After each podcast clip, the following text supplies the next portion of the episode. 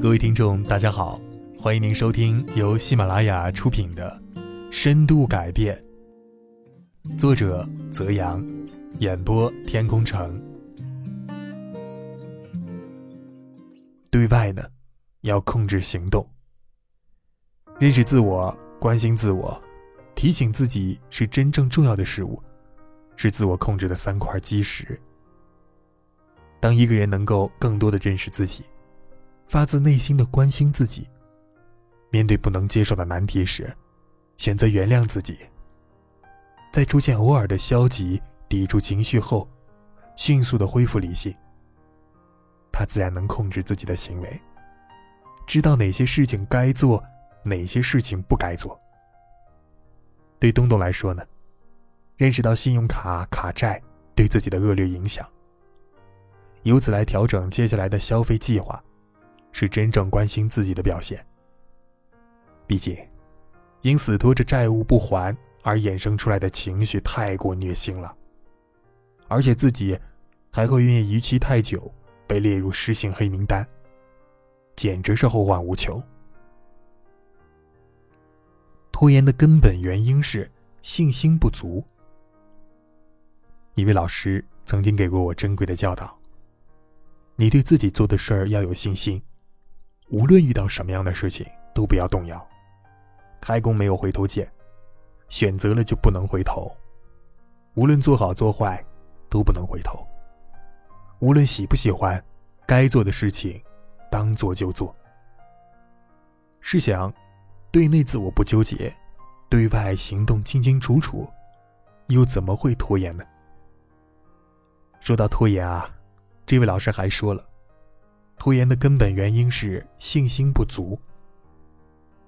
其实，我们日常的许多行为都是在与自己对抗或者逃避，内心负向的力量不断的积累，烦恼太多，所以一旦拖延来袭，意志力储备就会先行消耗殆尽。如此来，我们又怎能清醒的控制自己的情绪和行为呢？将烦恼变成愿望吧。既然烦恼这么多，与其与它作战，倒不如反向操作，将其转换成愿望。每一个愿望都会带来正向的力量。你有多少烦恼，转化后啊，就有多大的能量。我每年都会写未来的愿望清单，每次提起愿望，我的眼睛就开始发亮。新疆阿拉泰徒步。去南京看梅花，游历世界，学习摄影，每年陪父母过生日，成为非暴力沟通同理心高手，提升审美能力，持续写作，等等吧。类似这样的愿望清单，我每年都会写。无聊的时候，我就会专门挑一件来做，做完后心里十分的满足。而且啊，我会特别选择在生日那天写。因为生日那一天，一般是我情绪最低落的时候。这么大了还一事无成，不过，写完的未来清单之后，心情就好点了。我又能充满希望的过好之后的每一天了。现在想想，未来清单虽然简单，但它最有用的地方，就是把人拉到了未来，让人活在未来，看到未来的希望。而不是陷在过去的泥沼和现实的困顿中。每天都是全新的一天，我们对未来充满期待，思想和身心都会被解放，人自然容易释怀。把问题变成愿望。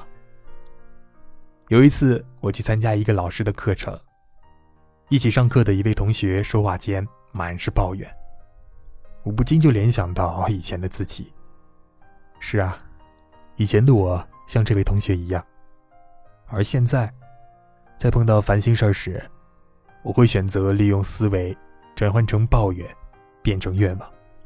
比如，把真烦人，怎么又来了一堆事儿，变成真希望自己有一天不再被琐事缠身。愿望再怎么讲，一般都是正面积极的。这并不是说我们要无视、或者逃避人生的问题，而是在面对一切时，可以主动选择接受发生的，主动选择去面对、解决。作为一个今天内容的小结啊，对内呢，允许自我的小喇叭正常广播，想自己所想，追随自己的感觉，放弃控制内心的感受；对外呢，要控制行动，驾驭冲动。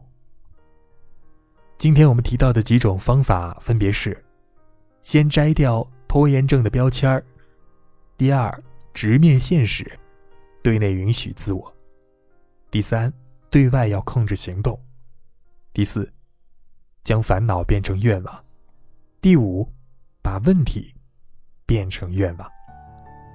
我们今天的迷你自控就是：尝试着把各位的内心问题变成一个愿望吧。